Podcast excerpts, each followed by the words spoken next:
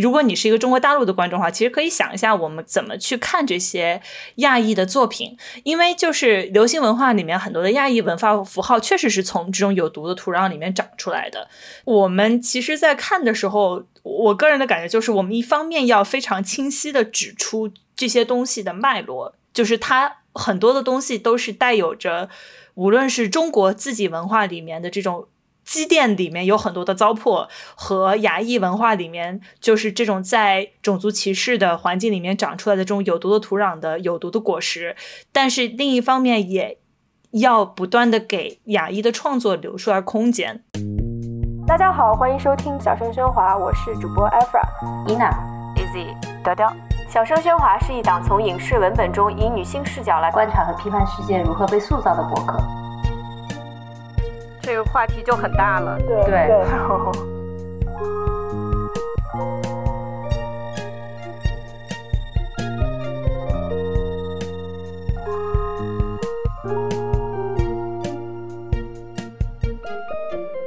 大家好，欢迎收听这一期小声喧哗，我是主播雕雕。呃，如果你喜欢我们的节目，可以去爱发电和 Patreon 上支持我们，给我们打钱。筹到的钱会被用于剪辑、设计和播客的日常花销中。两个众筹平台的链接会放在节目的文案里。今天和我在一起的还有其他的两位主播，伊娜。大家好，我是伊娜。还有阿花。大家好，我是阿花。还有两个我们的新朋友，一个是考老师。大家好，我是考分。和 Frankie。大家好，我是 Frankie。考老师，Frankie 要不要自我介绍一下？我是越考越糊的主播，然后本职工作是在 NYU Cinema Studies 呃读 PhD。我就是一个自由撰稿人，然后平时会画很多的猫，然后是 very online，在推特上废话。就是你每次打开推特，你不论在哪个时区、哪个点，都会有一条 Frankie 的推，都会有一条 Frankie 的推，而且他是永远是第一个给你点赞的人。那我赶紧去火速关注我。毕竟我的 Twitter 非常寂寞，需要一个这样的人。我在 Twitter 上整天就是在辱骂白人，对，就是。好，那么今天呢，我们请大家来，主要是想聊一聊漫威系列的最新的电影，也是漫威在疫情之后第二部在影院上映的电影《上汽与十界传奇》。上汽是漫威宇宙里第一位亚裔超级英雄，而这部电影的主创们也大部分都是华人或者华裔，比如说啊，导演 Derek Creighton 是啊日裔混血，然后男主角是加拿大裔华人刘思慕，演上期妹妹的是大陆演员张梦儿，她曾经还是超女全国，好像是超女第一届还是第二届的时候的全国二前二十强，啊，上期的妈妈的演员是美籍华裔演员陈法拉饰演的，大家应该啊熟悉 TVB 经典《冲上云霄二》里面有她，啊，然后上期的 好朋友是 Aquafina。之前在啊，别告诉他这部电影里面也有出演，当然还有我们最最最最最熟悉的梁朝伟饰演上一期的爸爸，集体暂暂停三秒喊声喊声 daddy，发出发出 simp 的声音，对，然后还有杨紫琼演的是上期的小姨。我决定这一期每次说梁朝伟的名字一次，我在我就会配音，集体集体配音，好。那么深呼吸，首先想请我们的嘉宾和几位主播，就是尽可能的用一句话来概括一下自己看完上汽的感受。这部电影大概是在九月三号，也就是上个周五的样子上映的。对，我是周五首映看的，你是周四看的啊？对，我是对，对不起，我是周四看的。我其实预期特别低，因为你能完全想到有非常非常多可能搞砸的地方，特别是看完花木兰之后，我就有这个花木兰的 PTSD，然后。从一开头，他那个音乐，中国风的音乐一响起，然后很久很久以前，我一口气就，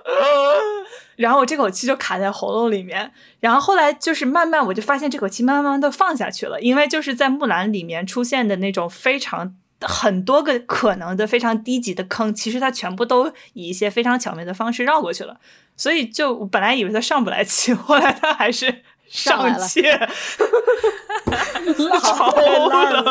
好冷，好冷。对，然后完了之后，我就出来之后说，我在群里面发，我说放低预期可以看，看完你不会死。我当时也是预期很低嘛，因为花木兰里边的什么都那么烂，是不是道具也烂，剧本也烂，打戏更烂，然后服装也烂，什么什么都烂。但是首先上戏真的打戏。可以就是和那个香港香港，对对对，真的有的时候觉得是那种成龙最辉煌的那个时候拍的一些那种动作片。成龙 team 的一个人在里面，成龙 team 的有一个人是武术指导，嗯，尤其是那个 bus 上面打的那段，就是真的让我想起成龙九十年代的那种，哎呀，看的真爽。就我必须得说一句啊，这个还是对我来说，美国拍的。呃，中国功夫片还是《功夫熊猫》拍的最好，我非常同意。但是上期不错，但上期不错，上期不错。我觉得刚刚就是雕雕说在群里面，显然我不在那个群，因为我没有收获如此冷静的评价。因为我我觉得我可能我看的稍微晚一些，我是周一去看的嘛，就是上嗯刚过去那个周一。所以那个时候，我问我问雕雕，我觉得你是可能是已经得到了很多人的这个好评的 affirmative 这种答案。对。所以在你跟我说的推荐的时候，就已就已经是一个夸的夸的，就是非常自信的状态了。就是对。但其实我也没有没有什么预期，说实话，因为我对漫威就总体来讲没有任何预期。所以看完以后也就很难评价，因为我我的我的心情特别复杂。一方面，我是每一次看超级英雄电影，无论是。漫威还是 DC，然后我一边看的时候，我就一边都会在想说，为什么我还在看这个？虽然不是一部不不落，但是我百分之八十都看了，包括剧，包括电影。然后一边看一边想，就是我为什么，就是我为什么明明并不真的享受这个过程，但是我还是会一直的看。所以，所以这个就就就我很难说，是因为我不喜欢。这个电影或者这个电影拍的差或者怎样，而是说，就超级英雄电影在我的生活中已经成为了一个让我痛苦的来源。我觉得漫威总是开头很强，但是结尾总是比较保守，不会给你那种很对对对很那个 creative 的那种结尾，对吧？对对对，我其实最不喜欢的就是结尾，基本上就他们到了。就是剧透警告，就是他们到了塔罗村以后，然后开始就感觉一下子，一开始前面还是一气呵成的，是一个家庭亲情相关的故事，对吧？然后呢，也有很帅的打戏，然后进到塔罗村以后，然后就变变奇幻电影，对，就开始什么双龙大战保卫村庄，双龙大战是东莞的什么东西吗？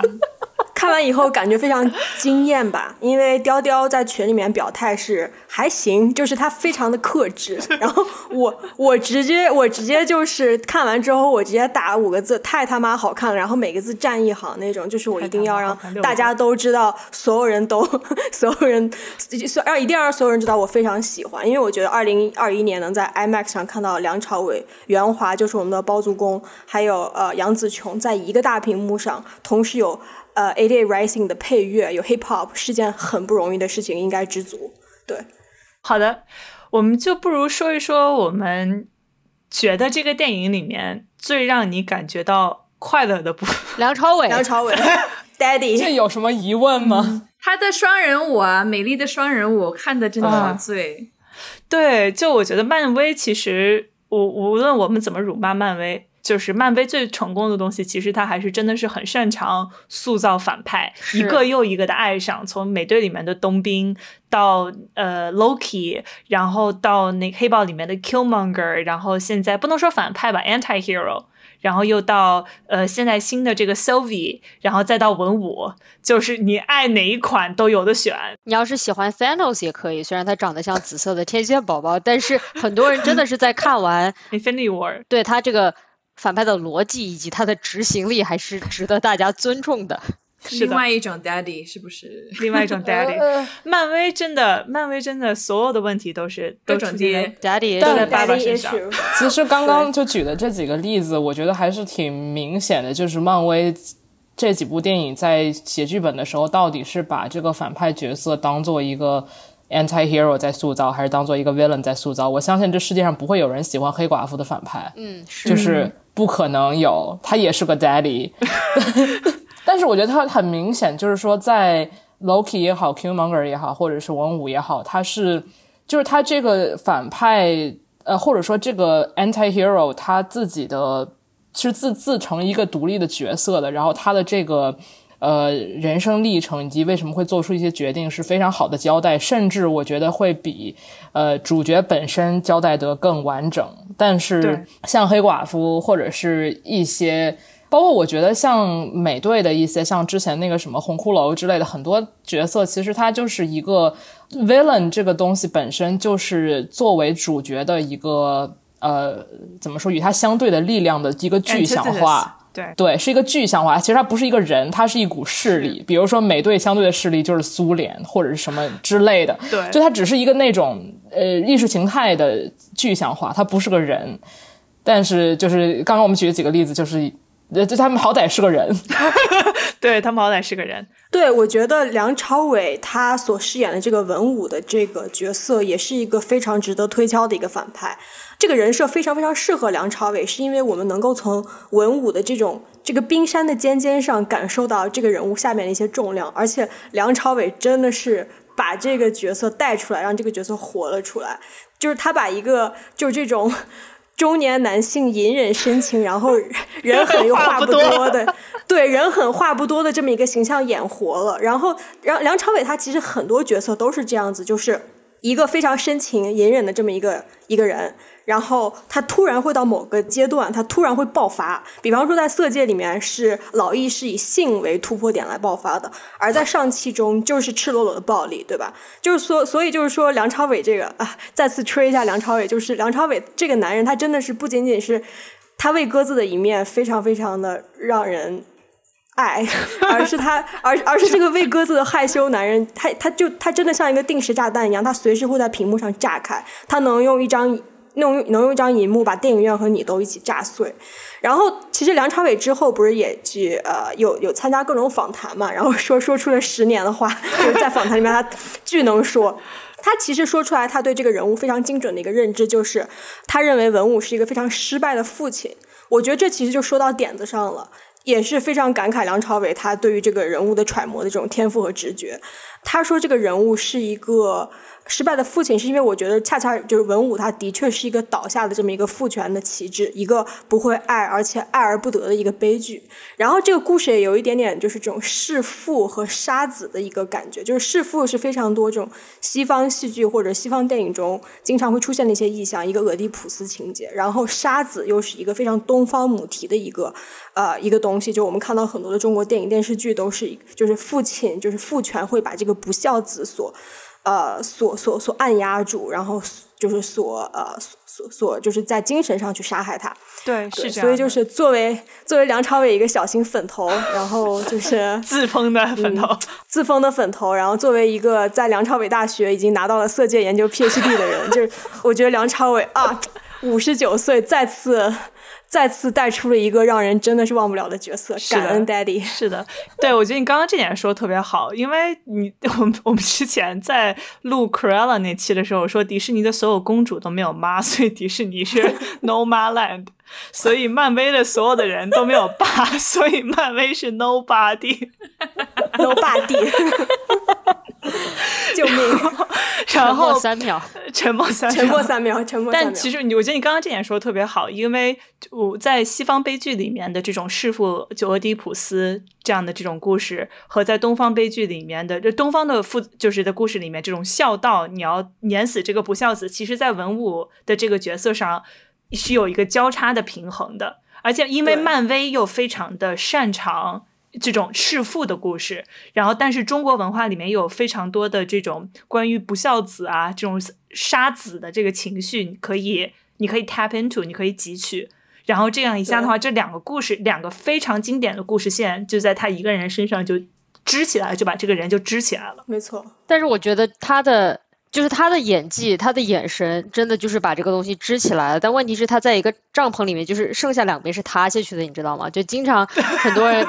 对，之前有个评论就说，之前有个评论就说说什么，你看梁朝伟的眼神的时候，你觉得这部电影是三 D 的，然后一一转过去就变了二 D。尤其是我觉得，就是在这个呃弑父杀子这两个主题中，其实我觉得他。整部电影里面最关键的一个台词，就是他们两个在塔罗村，就是这个爹和儿子在打的时候，文武埋怨上气说：“你怎么不保护你妈？”上气说：“你为什么？你为什么不丢下我们不管？”所以他们两个其实这种 animosity，这种互相憎恨，是因为都觉得怪罪对方杀死了自己的妈妈、老婆，respectively，对吧？结果他们说完这句就没有下文了，然后就继续打，然后呢，马上就变成了哥斯拉双龙大战，然后呢，就感觉说。对，他把这个主题处理的很潦草。对支起来了，然后就没有然后了，对有一点遗憾，我觉得。对对对，是的，还有一个，我觉得大家至少我自己个人觉得还比较满意，然后很多人觉得比较满意。但是如果你仔细看，也有很多让你觉得不满意的点，就是这个电影里面对长篇中文对白的运用。就是我当时看完之后的感觉，就是他开始说的时候，我就呃 就上上不来气，然后后来发现，哎，他竟然不是 Google Translate 的那种，就是对他是还是正常的写下来的中文。第二，哎，他的台词的 delivery 就是台词的表达也还不错。然后第三，我觉得，哎，而且不但台词表达的不错，他每一个人的口音都和他的背景是相关的。就比如说像 Aquafina，他是纯美，就是从小生在美国的 Asian American，他可以听得懂，但是他自己。说起来并没有那么自信，然后他也不是很愿意说，他说话有非常浓的就是 Asian American 的口音。然后刘思慕是 I give you ten years of your life，就是他跟我们一样，就在美国是大概青春期的时候来的美国。对他不是十四还是十五岁跑的？对，十四十五岁来的美国。然后上汽就是他既能说流畅的中文，又能说流畅的英文，然后他的中文和英文听起来都是站得住脚的。然后包括他的妹妹梦儿是一直在中国，然后后来又又在澳门，然后他的中文就他的英文就有着比较明显的中文口音。就是这三个部分听完之后，我觉得哎，还挺让你觉得站得住脚的。他符合这个角色，并且符合演员。对，但是杨紫琼就站不住脚。杨紫琼就站不住脚不了。过我觉得 这个其实说到这个，嗯，我觉得我比较满意的地方是它里面所有说中文的地方说出来的中文都是合乎常理的中文。就我觉得这个这个对比前几年的一些与亚裔有关的作品，或者是任何呃流行美国电视剧里面突然出现了一个，比如说中国角色说中文，或者是外国角色说中文的时候，就是你有的时候会发现他们会犯一些非常低级的错误，是因为你意识到这整个 production 的过程都没有人可以纠正他们。比如说这两年的电影，比如说《别告诉他》，或者是呃《摘金奇缘》，还有还有这一部，就是很能明显的感觉到说，至少在呃片场是有一些。呃，足以媲美 native speaker 的来自亚洲的人，所以可以纠正很多，不管是中文还是别的亚洲语言的一些一些问题。就我觉得这个是一个可喜的变化吧。对，而且我觉得这个的剧本很明，就是有非常明显的中国电影工业的痕迹。我觉得感觉应该是找了中国的团队重新写过的，嗯，但还是拿枪拿掉的。但这个拿枪拿调又是。又是这种很漫威的这种拿枪拿掉，或者是很中国当代电影工业的这种拿对对对枪拿掉，对，就是对你看中国网剧也是可能差不多吧。对，是是，真的是这个感觉。就我当时觉得哈还是烂，但是这个烂 是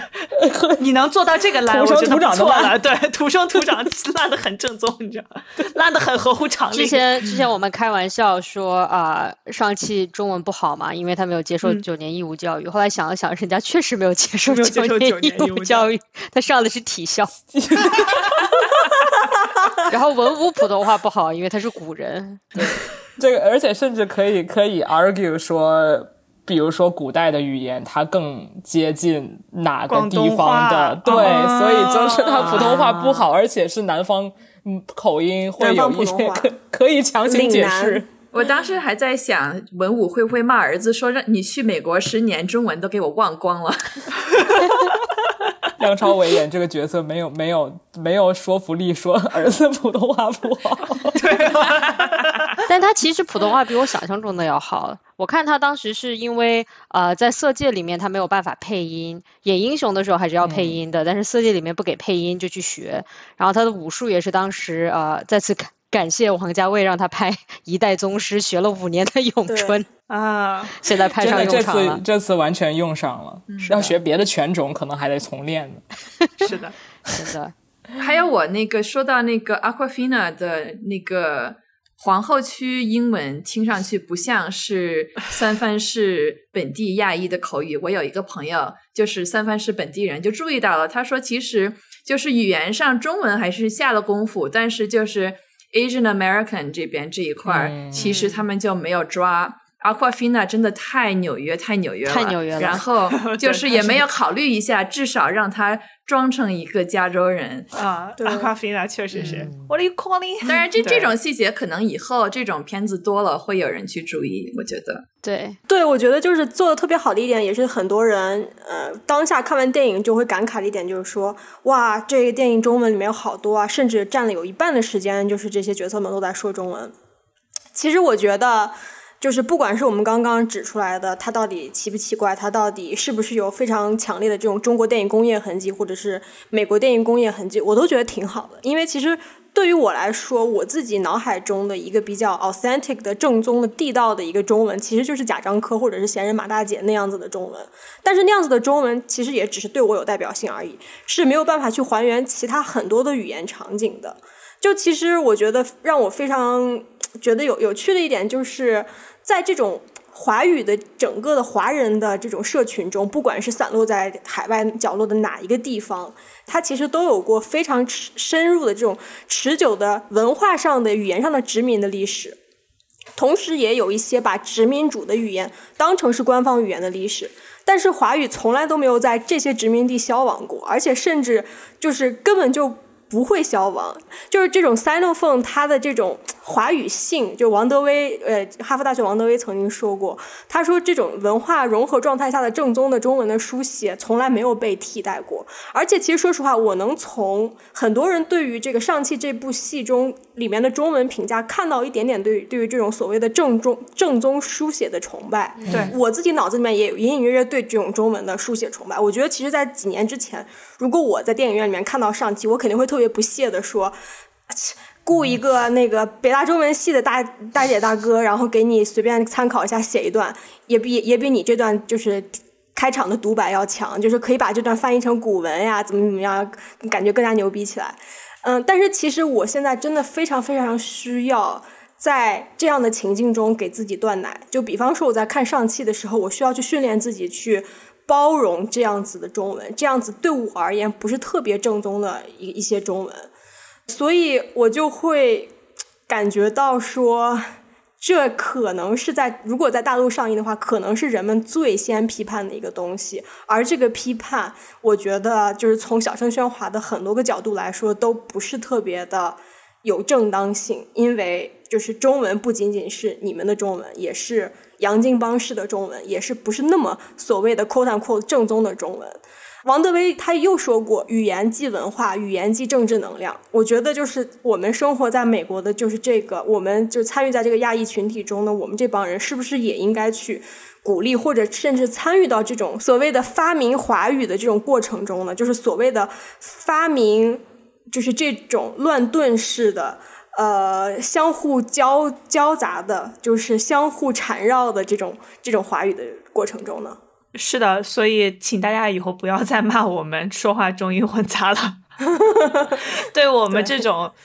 离散群体的人来说，中英混杂就是我们的 日常用语，就是我们的脑脑子就是脑子就是这的 驱动语言。我忽然想到，就刚刚在阿花说的时候，我想到片中有一个很有意思的细节，就是呃，那个十环这个组织，它不是有一个有一个标志，就是十个环，然后十个环里面都有一一有每个环里面有一个汉字。在呃文武当权的时候，这些汉字都是都是古书，呃，是什么体？篆书，篆书是吗？对，嗯，然后，然后到最后夏令登台的时候，那些字就都变成了简体的现代的一个字体。嗯，我觉得这个很有意思，因为阿花刚刚提到，就是说，嗯，如果我们把这个这种变化也看作某种呃关于政治力量的更迭的暗示或者是什么的话，这个我们可以之后讨论。但我觉得这个是一个嗯很有意思的细节。嗯，突然我想到，就是稍微补充一点点，就是其实这个电影它有意识的去告诉大家，说我对于语言的这种区隔是非常非常 aware 的，我是非常非常有意识的。里面有两个小细节，第一个是上汽和 Aquafina 在飞机上，然后对。上汽一直在一直在告诉 Aquafina 我的名字应该怎么读，是是昂上汽一气，然后 Aquafina 就死活读不出来，就这个经历，我们大家每个人。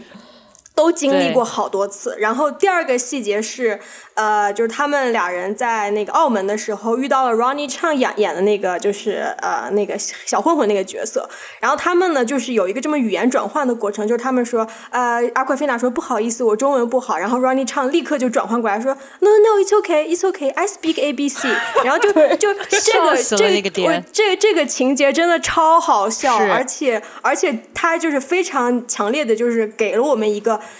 一个这种语言上的一个 hint，说 OK，就是就是幕后的这些 creators，他们是非常非常 aware 这个语言的差异的。是，然后包括就是谁和谁说什么语言这件事情，对，非常的经得起推敲。比如说上汽第一眼见到他妹妹，两个人第一反应是先是说中文，因为这是对他们来说的一个自然的设定。但是只要 Aquafina 在，有一个人听不太明白，就会自然的转化到英文。对，包括他在 Aquafina 家的时候，跟外婆说话就用中文。嗯，对，但是跟其他人说话就是用英文。对，还有就是中英夹杂的时候，什么词是说英文，什么词是说中文，这个其实也是有对有习惯上的这个，并不是所有的可以都可以随便转换加来加去。对。对对，这让我想到之前看啊梁朝伟的 GQ 访谈的时候，他其实讲话也是就是一半粤语一半中文，嗯。这个其实也是跟就是香港那边基本上都是会这样讲的。然后最好笑的是他们选择用英语的词都是。就听上去特别像 corporate lingo，你知道吗？特别像是在工作的时候说：“哎呀，你这个 report 啊，给什么周一给我呀？周一我要赶一个 deadline 啊，就是都是这样的话。什么这个 project 啊，对 schedule 啊，Tiffany 好 busy。对，嗯，仔细看一下这个电影的整个班底，我觉得都非常有意思，因为呃，幕后制作团队这一块。他们的武术指导是之前成龙团队的那个人叫 Brad Allen，然后他还在今年的五月还是几月去世了，还是去年，反正就是他做完《圣气》之后就去世了。所以就确实那个，比如说呃公交车那场戏，能很明显的看到成龙那种非常喜剧式的利用生活场景的生活道具的那种动作的，对吧？那种动作戏的这种这种传承。然后另外我觉得还有刚刚 Frankie 也提到，就是呃开篇。那个双人舞一样的那种那场打戏，然后那场戏的摄影就，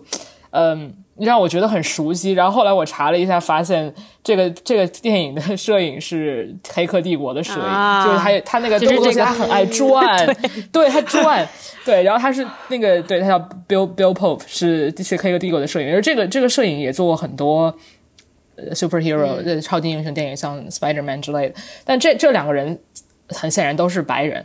嗯，不过就是其实这个电影说很多，他的主创团队是嗯，至少我听到导演，我记得在之前某一个采访里说，百分之九十八的呃团队成员都是有亚裔背景或者是亚裔经历的。就我觉得也可以 argue 说，比如说 Brad Allen 这种和成龙进很长时间深度合作的人也算。嗯，有有点让我想起那个呃拍 Kill Bill 的那个那个。Tarantino，对对对，他其实也是那种特别资深的那种呃东方武侠粉丝，对吧？所以像这种的嗯白人导演，让他他们去拍武打，其实。也也可以，其实也也做的挺不错的，毕竟还是下了功夫，对吧？就其实我觉得这个是可以讲，就是我并不是非常了解动作片或者是武侠电影，这个可以大家去看那个。我要在此推荐一个 B 站的视频，叫好像叫什么《武林传奇》之类，反正是一个一个 B 站 UP 主做的一个，放在链接里。百年对百年武侠电影史的，然后那个里面非常着重的讨论了打斗风格的这种变化。就我们说，比如说成龙打斗风格，它未必是一个所谓的中国的打斗风格，它是一个成龙的打斗风格。那么这种东西，这种这种传承，它其实是一个广义上的和华语以及华语的创作者有关的电影的一个非常广义上的一种传承。包括我们就是刚刚讨论到，嗯。比如说，开头阿夸菲娜她的外婆是周采芹演的。周采芹是就是每一部就是亚裔比较多的这种电影都会有周采芹，从《喜福会》到后来的就是这么多电影。然后还有比如说，比如说大家都爱的包租公袁华，他也出现了。嗯。对，所以就这些这些出现，我觉得其实特别有意思。就是他让我，他每一次看到一个熟悉的面孔，或者是一个熟悉的呃出现在其他电影中的一个幕后人员，都让我会觉得，就是说这个电影。它的很有诚意哈。它不不只是有诚意，而是它的严格，就是它来自哪里，就是 where it comes from 这一部分到底来自哪里，它是有很多的。很多的枝杈就是会到这里，就是我觉得这个并不一定说它好或者不好，而是说就是一个超级英雄电影，嗯，汇聚了这么多人才之后，你可以试图把它放在一些一些别的框架里看，就不只说漫威的框架，而是说，比如说功夫，呃，周星驰的功夫这种框架，或者是呃，比如《摘金奇缘》，还有别告诉他，还有其他这些亚裔电影的框架，就我觉得从这个方面讲。就就就并不会让我觉得这个电影更 enjoyable，但我会觉得它更更丰富，它是一个丰富的文本。嗯，而且我觉得这部电影我看完之后，一个一位不知名的国内的 电影人朋友跟我跟我说说，感觉就是国内的很多玄幻电影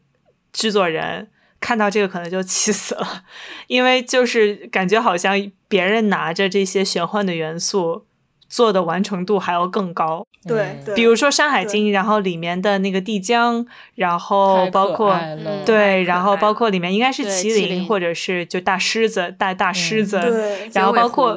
九尾狐狸。它我让我最惊艳的部分是里面的那个，就是呃，梁朝伟噔噔把那两块玉安到龙眼睛里面的时候，那个水飘出来，飘出来的一个 部分，就是那个我当时觉得哦。就这种感觉，全片唯五个有构图的镜头之一。然后包括他们在那个竹林里面穿梭，都让我觉得好有新意。对对，我希望他们赶紧做周边。我想拥有帝江，立刻就。我也想拥有帝江，我也要。我不需要那个梁朝伟的冰人，我只想要帝江的毛绒玩具。哎呀，帝江传奇也可以拍一个嘛，就跟那个 Minions 一样，对不对？就好多个 蹦蹦蹦蹦这样的，是对。哦。另一个让我觉得有一点点，咦，就让我觉得很有很用心、很惊喜的地方是，他们安排 Aquafina，呃，作为一个就是 getaway driver，就是你每个电影里面都有一个飙车的，都有一个飙车的镜头，然后这个飙车是影史上 第一个亚裔女司机 的飙车的镜，就是是是是立刻被安排开车的这个人，对这点是让我觉得挺开心的，而且开车不止一次，对，所以。为什么最后让他去做神箭手？我其实有些失望。就说其实让他可以在最后标一次标那个龙。对对啊，他们的文武的车不都停在那儿吗？对，文武车不停在那儿吗？那么多车呢？那么多车呢？对，并且 Aquafina 的角色并没有把它做成一个感感情线，我真的是非常非常非常的开心，以至于到结尾的时候，他们两个就是手挽手准备就是走向。走向未来的时候，我当时还差点有一点点担心。我说千万不要变成感情线，千万不要变成感情线。对，就是我觉得刘思慕的，你再不说他怎么样，他的长相，刘思慕的身材是，他出现在你面前，你一定会看过去。是，就是是 的。就我觉得他这个人的性格。是完全被这件事情所解释的，就因为他这个身材，只要走在街上，你一定会盯先看一眼，然后再回去做你其他的事情。就是北方的那种 boy next door，对吧？对，北北方的邻家小哥，对对对，就是呃，Aquafina 之前和韩裔谐星 Margaret Cho 合作过一首歌，然后里面有一部分。有一部分说唱的部分直接是说啊，Yellow bitches in the driver's seat，然后 drive that drive that Corolla into the street，就真的是因为之前听过这首歌，然后再考虑看到他在电影里面的角色，真的是把这个亚裔女司机不会开车这个刻板印象给纠正过来，其实也是挺不错的。并且他作为上汽的这种 psychic 二把手，在负责支持男主的同时，他也是负责搞笑的那个，他负责插科打诨。然后他同时是在一群讲普通话的人里面，他是 the American friend，对吧？他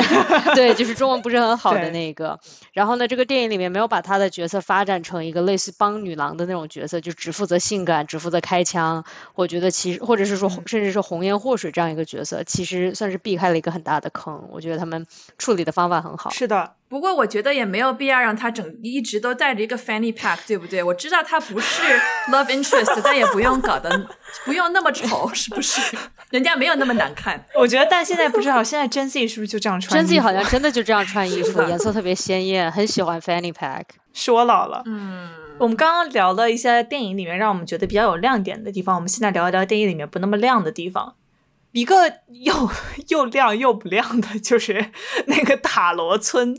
哦天呐，就是这所有的衣服的就好 好亮，就感觉是你在修给自己修图的时候不小心加了一个滤镜，哇，或者饱和度一不小。心手滑调到了一百，对，拉到这个，然后你的脸变成绿色，其实就是花木兰那边穿完穿穿剩下的衣服，然后搬过来这个穿就是 对，真的是这样的。哎，就是漫威丑啊！塔罗其实整个设定都让你觉得相对而言比较单薄吧，就是它的环境设定就是有非常多让你惊喜的地方，就比如说像《山海经》的部分啊，然后包括对于这种玄幻的世界角色呃玄幻的世界因素有突破的地方，就我们刚刚也都提到了。但是塔罗村的这个故事其实真的讲的很薄，对啊、对我很同意，我觉得就是能通过一个非常短的篇幅，把一个有这么一个背景故事的一个群落或者这么一个族群讲好，其实特别的难。我觉得这个电影唯一失手的地方，因为我对这个电影真的满意度非常高，就是唯一失手的地方可能就是这个塔罗，因为编剧其实没有太想好塔罗应该映射中国的哪个部分，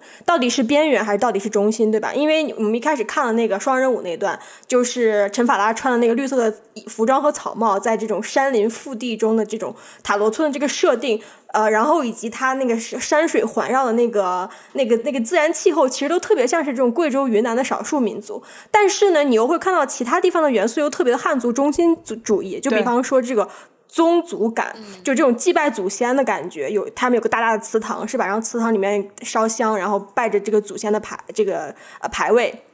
在武术方面又是非常这种拳棍呀、棒呀，然后这个剑呀，就是非常中国传统的这种武术。然后它这地方的保护神是龙，对吧？大家都穿红色的战衣，然后建筑包括建筑也是。然后里面有很多茅草屋，然后让人搞不清楚这个地方的文明发展程度是什么。对，刚刚看到那个进入了塔罗村以后，感觉像去中国旅游的时候，他们就是建的那种民族 村，夹境你知道吗？然后对我在我在看是不是晚上他们会有篝火群 舞，然后一起 对不对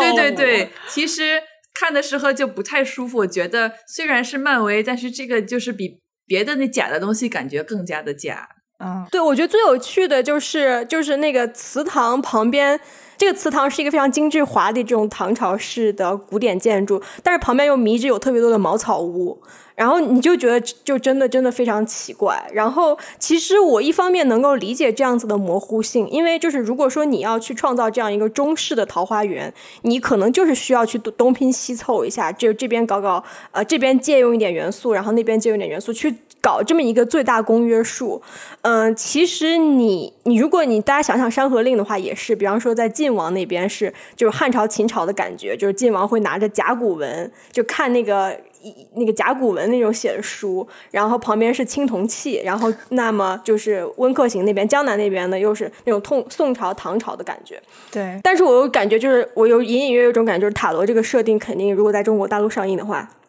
也是一个很很大的黑点，估计是对。对，就是我觉得这部电影在文字上、在文本上花了多大的功夫，就在塔罗在这个世界设定上偷了多少的懒。它完全没有让你感觉到，就世界设定完全没有让你感觉到黑豹在创造 Wakanda 这个世界的时候的那种真诚性。Wakanda 完了之后，就是就是一个精神家园。你看完之它，无论它每一个细节都很经得起推敲，然后它的视觉元素也是从一而终的。除了到最后，他们除了对黑豹和金钱豹打斗的那段经费烧没了，但是它的就是一直到那之前，它的视觉元素都是从一而终的给你非常大的冲击的。但是塔罗的感觉就是没有想太清楚，而且这个世界可能你也没有预期上汽会再回到塔罗很多次，所以他就觉得是你就随便弄一个，然后就会用一下。但主要是可能中国的观众已经熟悉了，是太熟悉了更精致的很多个世界的的这种构建，会觉得塔罗这个世界就完全没有撑起来。对，我觉我觉得我这个问题其实关于塔罗这个设定非常的非常的单薄，这一方面我觉得还是回到刚刚可能嗯我们在最开始的时候就说到的，就是到底是中国的哪里，或者是他到底来自呃，比如说他们到底是来自哪里，文武和那个谁到底是哪里人，对吧？其实这个我觉得整个通整个这个电影总体给让我感觉最差的地方就是这个。就如果我们一定要对标黑豹的话，就是黑豹它的这个瓦康纳的设定，它也是一个虚构的设定。你也可以说它就并不存在在呃非洲的任何一个具体的角落，但它是有，你可以追溯到，比如说，你可以想象它在时间和空间上到底具体处在一个什么位置，哪怕它是一个虚构的东西，对吧？对，也但受到外界政治的影响。对对对对，而且它是一个看起来属于未来的东西，但是我觉得在这方面，关于亚洲的内容还是非常的死板。比如说这一部里面唯一具体的场景就是亚在亚洲的景地就是澳门，但是澳门又是一个如此，它它所拍摄的方式。是一个绝对的，就是《攻壳机动队》Blade 呃 Runner 所有的那是的些科幻片，对 Blade Runners 对对于亚洲的这种亚洲的城市都市夜景的这种 fetish，然后另外一方面，所以所有属于亚洲的景色又都是那种呃古老山村的桃，就是桃世外桃源，就是它都不属属于任何地方。说白了，澳门在这个意义上也并不是澳门本身，而是一个想象中的。就是亚洲，对吧？是中国，所以我觉得这个就就它也没有历史感。比如说，包括这也是文武的设定，我非常不满意的地方。就他前面提了那么多，他如何影响历史，到处去征服，但是他非常不具体。就是哪怕就后来我又看了一个解析，说这个十环组织在《钢铁侠》里面也出现过，在哪个里面也出现过什么什么的，但是依旧不觉得就是他到底干了啥？呃，他到底对他他完全就是他的具体性完全逊于美国队长和冷战这种这种里边的反派对于世界的影响，所以我觉得这方面都就是非常的不具体，我觉得就很失望。对，嗯对我其实非常非常想说一下它里面刻意的这种历史和地理的模糊性，就是我觉得这种模糊性是我们恰恰需要的。就是 imagine，就是文武这个角色在二战。你如果不把他塑造成一个抗日英雄，这个角色绝对绝对搞不定了。说实话，就是说实话，我觉得之所以文武这个角色地理上、历史上很多维度都有模糊性，就是因为我们需太太太需要这种模糊性了。尤其是在中国的这个语境下，尤其是这个电影可能是想去辐射到更多的一些在中国的观众的情况下，他需要非常急需这种模糊性。就是有很多人说这是亚裔的黑豹，很多人说我们需要一个亚裔的瓦康达。其实我我我我 say no no no no，我们不需要这么一个地方。我们一旦把这个东西精准化的话，我们非常就是难以去逃离之前的很多的呃大汉中心主义的这种模模板。就比方说，黑豹他是一个非洲未来主义 （Afrofuturism） 的一个代表，是因为黑人本身的他自己的内部的这个未来主义是非常在政治上是鼓舞人心，而且是必要的，因为他们自己黑人。尤其是美国黑人，他们自己的过去就是一个真空的，是不存在的，是无迹可寻的，因为他们这群人是在历史上是被人从非洲大陆被殖民者从非洲大陆被绑架来美洲大陆的，所以黑豹它是用瓦康达这种非洲未来主义的方式去塑造了一个黑人的未来和其历史，然后去赋予这种想象空间。所以瓦康达我们可以看到它的细节特别特别丰富，对吧？它这个城区在哪里，对吧？政治中心在哪里？小这个小商圈在哪里？然后小村子在哪里？城市规划等等等等等，都非常真实，真实的一笔，对吧？但是我觉得，我们就是对于这个中国历史、中国中国文化来说，其实我们最不需要问的就是我们的历史是什么，或者说我们的中国移民是从哪里来的。就是在纽约，你福州人都不和广州人玩；在温哥华的华华人的北方圈子都不和上海圈子玩。然后在马来西亚的华人，你到了第五代、第六代，你不仅会说中文，你还知道自己的祠堂到底在中国广东省潮汕的哪个村。对，人大附的所以都不跟上外附的玩儿。所以就是我我们其实是最不需要担心自己没名没姓，不知道自己是哪儿来的人。我觉得其实就是历史来说，如果说瓦康达的这个历史的填补是是一个非常呃非常必要的，那么我觉得在中国这个语境下，我们最大的一个负担是就是它的历史，对就是中国它辉煌的过去是非常容易的重重的压在每个文化产品身上，包括漫威的这一步。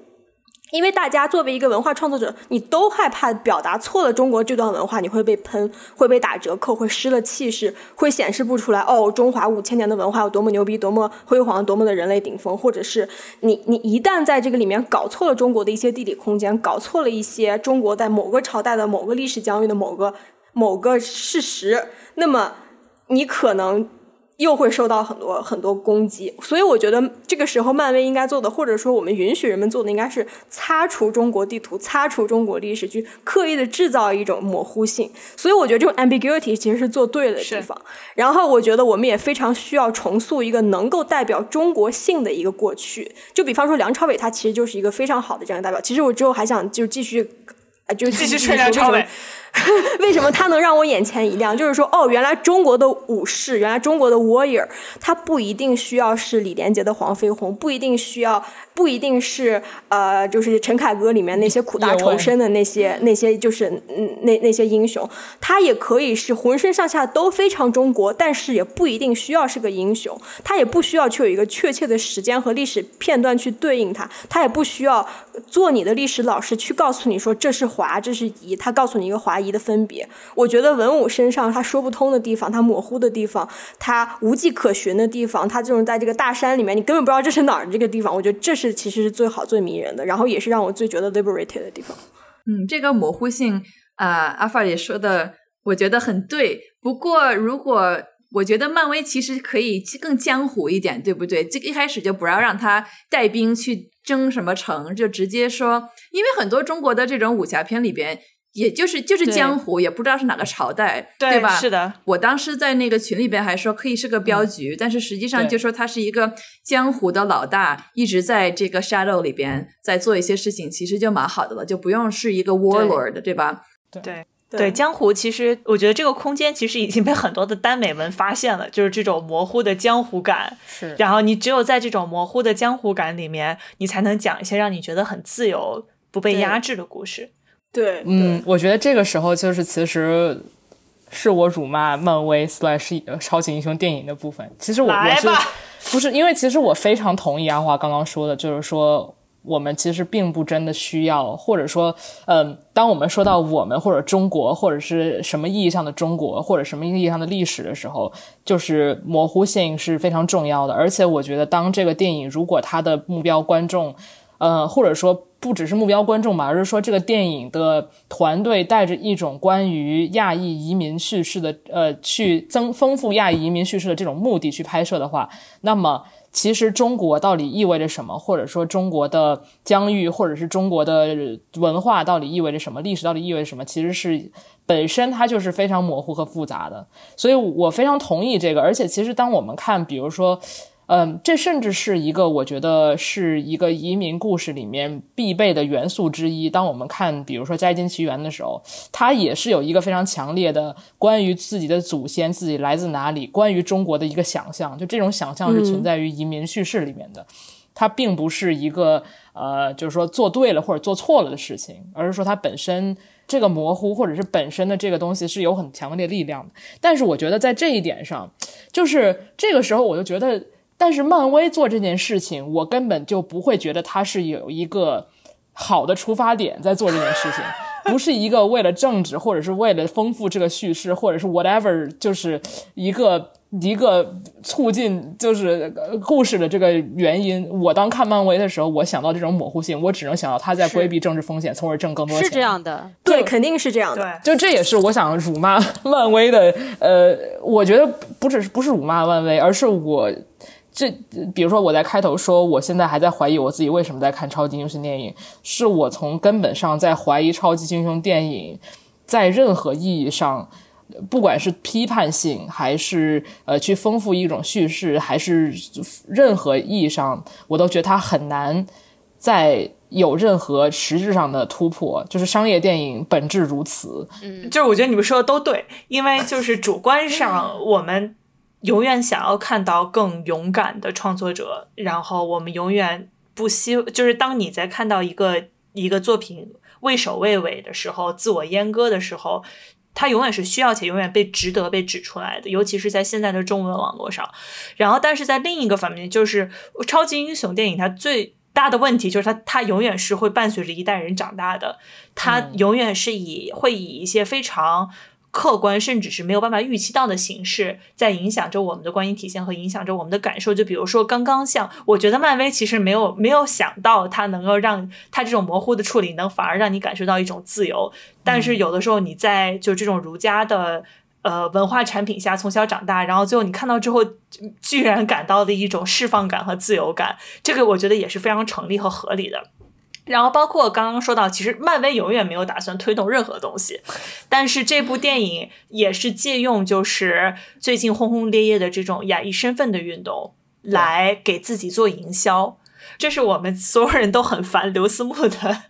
的一个一个原因，就是感觉好像他的他给自己的这个定位，就感觉好像没有他，明天的亚裔的所有的 Asian American activism，明天就全都房子全塌了一样。对，Next to 他对于塔罗村的设置，我不满的，我更不满的是，我觉得他也没有讲很多关于 Asian American in America 的事情。就是这个，如果说我觉得，比如说中国的，比如说你塔罗是可以是一个虚幻的东西，不管是虽然我觉得，如果我更理想的一个设置一个呃虚幻的 another dimension 的这么一个 realm，、我会希望它不是一个非常拼贴式的。呃，世外桃源，古代，呃，就是发文明水平不明，但不是拼贴的，对面一定是一个明晰的一个一个历史的，对我希望它是一个有锚点的一个，这个可以停但我我觉得，比如说我们刚刚要说到的是，就是呃，亚裔美国的这个亚裔美国人的这一部分，就我觉得这一部分其实也也就我非常 appreciate 前面在旧金山的那一段，比如说上期去 Aquafina 的家，然后他们两个作为两个年轻人，呃，是什么样的一个生活状态，然后但是他很快就去了澳门，就我觉得这个事情从去澳门以后，我就不确定这个故事到底是就是在讲什么。他到底是在讲，比如说移民回到中国，whatever，还是怎么样，对吧？就是如果他比如说漫威在讲说这是一个呃关于 Asian American 在 superhero 这个整个的这个大的市场以及整个团队这方面的一个 breakthrough，那是不是他可以更多的说一些关于 Asian American 的事情，而不是就立刻跑到了一个亚洲夜景外景地里面去？感觉他想做的事情太多了。对 对，是的，还有一个让让我觉得不是很满意的一个地方，就是除了 Aquafina，Aquafina 就是非常稳定的输出了一个 Aquafina，但是其他的女性角色，包括陈法拉，然后包括她的妹妹梦儿，都是那种怎么讲呢？礼节上给你做的一个女性主义的这种礼仪 范儿起来了。然后就说是他做了一些事情，让你说，你看我是一个女性主义的角色喽。尤其是最后一个镜头，然后点赞，你看，然后我也。会打对，我也会武功你看我拿这个流星锤，砰，然后你看我收了女学员，啊！大家，都平等在打架。对，那最后一个镜头我真的，我觉得梦儿那个角色其实可以挖的太多了。我觉得他基本上就是他爸怎么对他，这部电影就怎么对他，你知道吗？太惨了。重男轻女。对啊，他尤其是他如何从就是山里逃出来，对吧？然后他为什么想着说我要去澳门搞一个地下的这种地下 Fight Club，地下 Fight Club 这种搏击俱乐部，对吧？然后呢，他们还收 收 cryptocurrency，、嗯笑死我了。对，就是他是他这个整个人物的故事背景，电影里面只是稍微稍微点到，比如说他的房间里面有很多各种各样叛逆少女的那种海报啊什么的，对吧？对，非常 emo 嗯，非常对 emo。对，然后他到后来就是 他算是继承了他爸的这个的事业，然后呢，他就是基本上就等于说预告了他有可能自己会出一部电影啊，或者是他以后就变成了反派啊，可能会自己变成反派以后跟自己的哥哥一起就是斗争啊，对吧？就这个我都 get 到了，但是我又觉得他在处理的过程中给他的镜头太少了没。错，是的，对，我也觉得他自己是一个 Fight Club 的头，对不对？但是没有真的感觉到他有多霸道。其实他处处都很听话，而且也让着哥哥，对而且毫不犹豫的说：“你放手吧，你放手吧，我可以去死，等等等等，一点儿也没有感觉到他是应应该是一个非常 Type 啊、动不动就发飙的这么一个很非常狠的女人。我当时就说。”看的一点也不痛快，是不是？当时对是把哥哥的球踢了一脚，但是接下来就没有了。对，就我觉得他既有这种，既有这种我们脑海中这种所谓的中国乖乖女的这么一面，又有一个比较叛逆邪魅的一面那。还是太可爱。对这两个，这两个，这两个元素，其实我觉得也没有特别的通融。但是我其实还是挺感恩，就是他最后那个镜头，就是他其实是唯一一个能够延续文武这个亦正亦邪的一个角色。对就是刘思慕实在是太正气了，一丁点儿都不邪魅。然后这个梦儿起码是还比较邪魅，能不能？说不定能把他他爸这个这个江山再能带起来一些，对，狗漫威给夏琳这个角色里面塞满了市场喜欢的元素，是就是首先又是赛博朋克，然后包括非主流，他他的唯一一个能让我感觉到他活在真实的中国的是在墙上那些非主流海报，就是，然后对，然后包括如果你把 像我一样把漫威这段时间的所有的电影和电视剧全部都看完，你就知道漫威在组一个 anti hero 的 ensemble，对，就是包括《神雕侠侣》里面的这个呃这的这个反派爱国者，然后他是就是 我之前跟考老师聊过，就是一个就是布什年代的美国政治的一个成精的这么一个形象吧。然后包括就是、呃，Elena，就是黑寡妇里面 Elena。然后她的这个妹妹也是，就是好像不是那么纯好人的这么一个角色，然后再加上现在有一个夏琳，就是每一个他引出的每一个正面的角色背后都会给你一个，就是像一个一个 anti 一个 anti Loki Suicide hero 一个 Loki 都一个 Loki。对，就那种 suicide 呃，这个这种这种亦正亦邪的 ensemble，所以我入股夏琳肯定是不会亏的。对，但这就是我讨厌漫威的地方，就是你知道他出现一个角色，并不是因为他这个故事本身需要，而是这个宇宙需要。对，就比如说我，我想到上次这个这个整个故事，说实话，把妹妹这个角色完全剔除，对它也是成立的。就这个妹妹其实没有存在的，她和妹妹的矛盾并没有实际的必要。就比如说，他主要是他和他爸的矛盾，然后他妈妈死了，对吧？他他妈妈死了，使他和他爸产生矛盾。就他他妹妹就是根本就不在这故事里，就是你画了一个三角，然后妹妹在这边。对，就就所以我就我就觉得很可惜。然后还有就是，我觉得我最我最我最气的也不是气吧，就是我觉得 上气。上非常 上气，上火，就是我觉得我非常不我非常不喜欢这种就是。嗯，妈妈死了，然后所以我和我爸就这种故事太多了。我那天给你们推荐那个，我立刻想到就是之前清醒梦这个博客做过一个关于中国神话里面的救母救母主题。对然后，啊然后这个救母主题里面有一个更核心的主题，就是天仙配，就是一个一个仙女。曾经是万能的单身的仙女，因为自己的 sexuality 和一个男的在一起了，然后她就死了，然后他的儿子必须赎罪，为了救他的妈妈 from her sexuality，在他死后赎罪。救母啊，就是比如说沉香什么，就是一堆故事都是这样，牛郎织女对吧？然后这个故事 exactly 就是这个故事。他儿子之所以会产生，是因为他妈还俗了。他妈还俗是因为跟这个男的在一起了，然后他因此，哦然后他就他的死是因为自己和这个男的在一起。他是而且还非常明确的讲说，他离开那个村子，所以就再也没有魔法了，就变成他就变得可以被杀死。啊就这个故事就太太俗，太就是太哎呀，天仙配，我不想知道，不想看到更多了。就啊，就这个里面，我觉得就是你，比如说 Aquafina 可以开车，OK good，但但这个整个这个男主的整个他的 character arc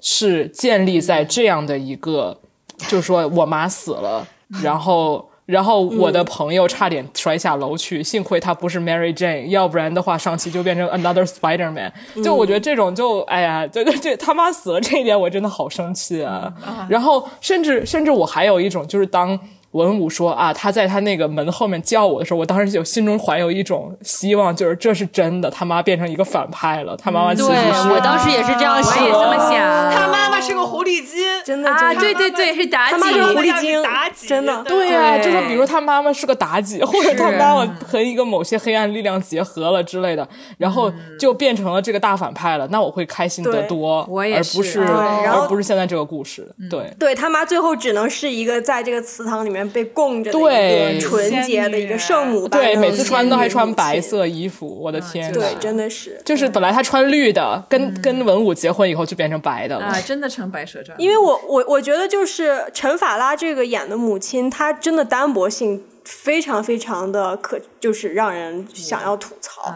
其实她这个角色也可以展开很多很多，因为对其实。其就是他凭什么爱上文武呀？虽然是梁朝伟吧，他他真的是演了一个非常有母性的一个有妈味儿的一个妈，我觉得他这个妈简直是。太 太麻，让我觉得有点难，有点难过。因为我我真的这上一次见陈法拉还是二零一三年的《冲上云霄二》，他还是一个性感火辣的。对，就归根结底，这个电影在上映之前，我们大家的预期都很低，因为它有一些莫名其妙的这种辱呃辱华争议。就这个，我甚至我都都不想展开，因为我觉得它不值得，不值得，不值得展开。然后我我们自己。就是因为它现在还在中国还没有上映，但是我希望在上映之前，如果你是一个中国大陆的观众的话，其实可以想一下我们该怎么去看这些亚裔的作品，因为就是流行文化里面很多的亚裔文化符号确实是从这种有毒的土壤里面长出来的，但是另一方面，这些符号其实已经根深蒂固的成为了亚裔共同记忆的一部分，就是也不可避免的被拿来反刍，被拿来创作，就像包括无论是中国文化里面，像刚刚说的这种。天仙配，然后对，然后包括说在这种呃华人的故事里面的，就是像唐人街啊，然后很多的视觉元素，其实都是源于之前雅裔的自我东方主义，然后在这个新的故事里面得到了新的重塑。就是我们其实，在看的时候，我个人的感觉就是，我们一一方面要非常清晰的指出这些东西的脉络，就是它很多的东西都是带有着。无论是中国还是中国自己文化里面的这种无积淀里面有很多的糟粕，和亚裔文化里面就是这种在种族歧视的环境里面长出来的这种有毒的土壤的有毒的果实，但是另一方面也要不断的给亚裔的创作留出来空间。我之前其实有一个挺有意思的经历，就是我之前在呃微博上发了一条，我说就是这个上汽这个东西，我们觉得大家可以以一个开放态度去看。然后有一个人回说，他觉得中国亚裔文化和中国大陆的文化的这种呃分叉是让他感到恐惧和悲伤的，就是他他会觉得说，就像呃，就是南北韩的人永远没有办法再见面，然后像两个国家会，就是他想，当你想到的身份的分叉，身份的差异。身份的演不往不同的方向演变，就会想到孤独，会想到家庭的分裂。这个和现在中国的语境是完全分不开的。但是我们在看亚裔文化创造出的这些流行文化作品的时候，也一方面也要意识到，就是这种差异所产生的这种对话和碰撞的可能性，其实也是很让人兴奋的。虽然我们已经辱骂了这部电影两个小时，但是 但是这个电影里面。其实确实是给我们带来了很多新的东西。然后他，我看到他的感觉，其实就像我第一次听到 ADA Rising 的歌，就是这种和成就是亚裔的西海岸的呃说唱歌手和成都嘻哈文化的碰撞。然后包括就是这种街舞社群啊，像西海岸的 King Jazz 和国内 s a n o State 之间的碰撞，就是每一次这样的碰撞，其实都是。给我带来了很多新的视觉上的、听觉上的、讲故事上的一些享受的，就是我们作为观众，虽然我们一方面要非常清晰的批评他，但另一方面该上头的时候，有梁朝伟在，你也控制不住你自己。Daddy。Daddy，请大家报名梁朝伟大学的色戒 PhD 项目。对，由我们的阿花，由我们的阿花来指教。我作为西海岸西海岸梁朝伟粉头，我们会把相关的链接放在节目的文案中。谢谢大家，感谢大家的收听。如果你喜欢我们的节目，可以通过爱发电或者 Patreon 支持我们。所有支持过我们的小声喧哗的精神股东都会被邀请进我们的独家听众群，嗯，和主播们成为姐妹，天天闲聊。如果有商务方面的机会，也欢迎大家在微博和微信上，呃，搜“小声喧哗”来联系我们。商务和众筹的收入都会被用于剪辑运营的播客花销中。那今天这期节目就这样啦，谢谢大家，拜拜。暴力结尾。我是周三去，然后呃纽约发大水，然后我被困在曼哈顿，然后准备是在 Penn Station 的地下地上的一个角落睡觉，结果有一个流浪汉说：“这个是我的角落，你滚。”然后 然后我就是徒步走五十个 block 去朋友家，晕倒在他的沙发上，就是为了看他吗？哎呀，为了看梁朝梁朝伟差点淹死。还是值得，值得，还是值得。为了 Daddy 值，为了 Daddy，为了 Daddy 发大水。纽约，纽约为了 Tony，Tony 梁 发大水。天哪！剪掉剪，sorry。这个这期节目一开头就加州的失山火控了。这期节加州的山火是被我扑灭的，因为我这边发大水哇，OK，this、is so inappropriate。so inappropriate 而且但是我们在我们在听众群里面，大家让我们聊聊上期，我们就说不能聊，聊了就是会出现这样的结果。我们给大家预告了，聊完就出了这样的结果。对，是这样的。好，我我这一这集开头就超失控。只有梁朝伟是穿什么都好看的，别的人还是要设计设计的。那一段他就是他最后就是爆发的那一下，他最后就是做了一个，他一开始是非常稳，然后突然做了一些很暴力的事情嘛，嗯然后在那一个瞬间，我旁边的那个人就发出了一个啊 这样的一个就是这个就是我，我当时就是这个叫声。对，他的这个母性到什么地步呢？他拍完就怀孕了。Oh my god！是被被梁朝伟看的。哎呦，看了几眼就怀孕。是拍的时候一直都在下雨，对，拍的时候一直都没下雨，所以这个电影里面这么多水啊，一切都解释了，一切都连起，来了。那个那个龙住的那个整个那个池塘其实都 是都是。天妈妈的水，哦天，太糟糕了。所以你仔细想一想，那个龙和那个池塘，你就不能细想。不能细想，不能细想。哇，这部这期节目完全失控，就是